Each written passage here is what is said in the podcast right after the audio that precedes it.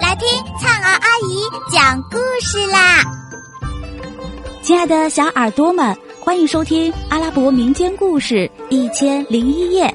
我们将进入一个奇妙梦幻的世界，用耳朵沉醉其中吧。伯诺姆在井里把他们的谈话听得清清楚楚。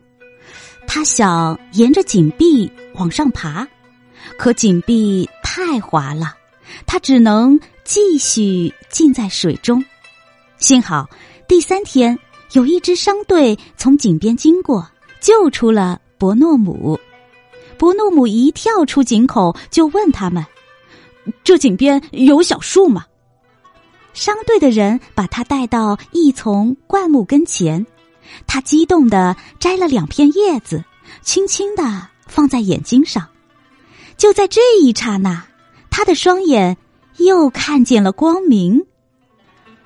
伯诺姆决定继续去开罗，临走时，他采摘了一大把神奇的小树叶。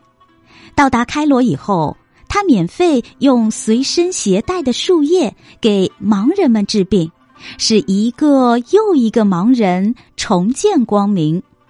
因此，他被人称颂为“行善良医”，美名呢很快就传遍了全国。一天，苏丹王亲自到他的住处找他。原来，不久以前，苏丹王的女儿发狂了。大家都说这是魔鬼附上了身。苏丹王说：“别人都说你医术高明，求你救救我的女儿，试试驱除她身上的邪魔吧。假如你能治好公主，我就让你娶她为妻。”这时，伯诺姆突然想起在孤井里无意中听到的那两个魔鬼的谈话。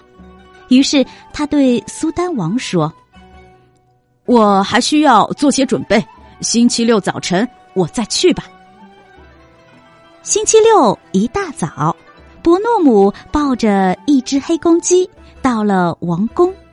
他来到公主房间，只见公主倒在地上，痛苦的挣扎着，不住的来回翻滚，发疯似的在身上乱抓乱咬。侍女们都被他可怕的样子吓坏了，躲得远远的。伯诺姆挥刀砍下鸡头，让鸡血滴在公主身上。这时，一缕刺眼的青烟从公主头上飘散而去，公主啊的一声尖叫，好像是从噩梦中苏醒过来了。公主终于得救。苏丹王遵守诺言，庄严的宣布伯诺姆将是公主的丈夫，并在当晚为他们举行了盛大的婚礼。苏丹王死后，伯诺姆继承了王位，成为了这个国家的国王。他心地善良，爱民如子，把国家治理得很好。他经常给人讲述给他带来幸福的那口井的故事，而坏蛋费龙这时却沦为了乞丐。当他得知伯诺姆成为国王时，不禁又恨又气，心想：“哼，像他那样的笨蛋都能交好运，我也应该去那口井里碰碰运气。”费龙马上动身。来到无边无际的大沙漠，他找到那口神奇的井，纵身跳了进去。机缘巧合，当天晚上，那两个魔鬼又在井边相见了。一个魔鬼说道：“兄弟啊，最近过得怎么样啊？”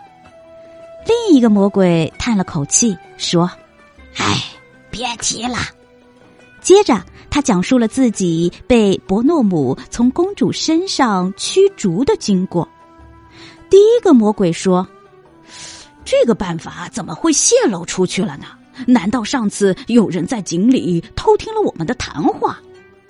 另一个回答说：“把这口该死的井给填掉。”说完，他们就立即动手，用大石头把井填死了，而坏蛋费龙也被砸死了。